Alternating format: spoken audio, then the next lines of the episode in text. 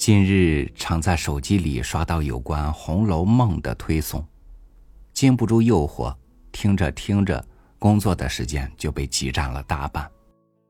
时间就这样在计划之外又过去了。于是又庆幸，同样的一本书，竟然有那么多有趣的解读。与您分享张恨水的随笔文章。有小蹄子而谈到考据。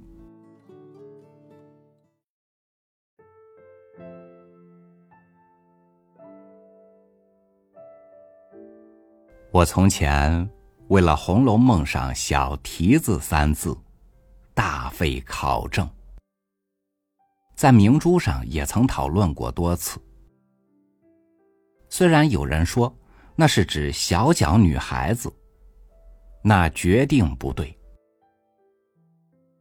红楼梦》记得是旗人家里的事，旗人并不包饺，何来小蹄子？况且《红楼梦》书上写家庭琐事，无所不谈，独没有提到鞋脚。可见《红楼梦》上“小蹄子”三字，绝不是指脚。据我山东朋友说。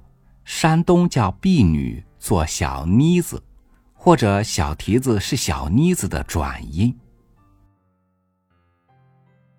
北京人现在称女儿做丫头，颇有疼爱之意在内，但有时候骂起人来也称女孩子为丫头，丫头又是骂人的话了。不过“丫头”两个字，在古人的意思是指梳发髻的女孩子。却不是成婢女，所以刘禹锡记小凡诗：“花面丫头十三四，春来绰约向人时。”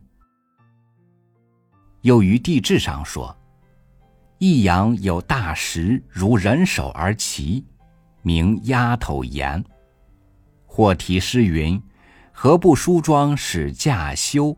常叫人唤做丫头。”北京各中学的女学生都是梳两个劲儿，真是个丫头了。大概古来的婢女都是梳两个头的，主人为称呼便利起见，就叫做丫头，于是乎就叫出名了。这样小小的一件事，就有这些个周转，而且我们所知道的又不过千百分之一二。于此可知，考据一件事不是容易事。至于小蹄子究竟是否指小妮子，因小妮子又到丫头，那还是不能证明。《红楼梦》脱稿的时候，到如今不过二百年，二百年间的精华，今天在北京还不能指出，而今而后。也就难说了，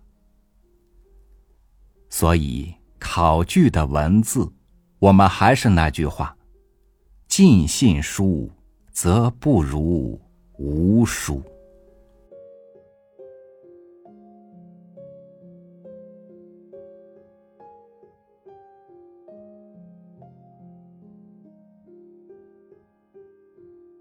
信息到处都是，知其然。仿佛随时都是可能的，但再多方便的途径，要想知其所以然的去考据，绝不是一件可以偷懒的事。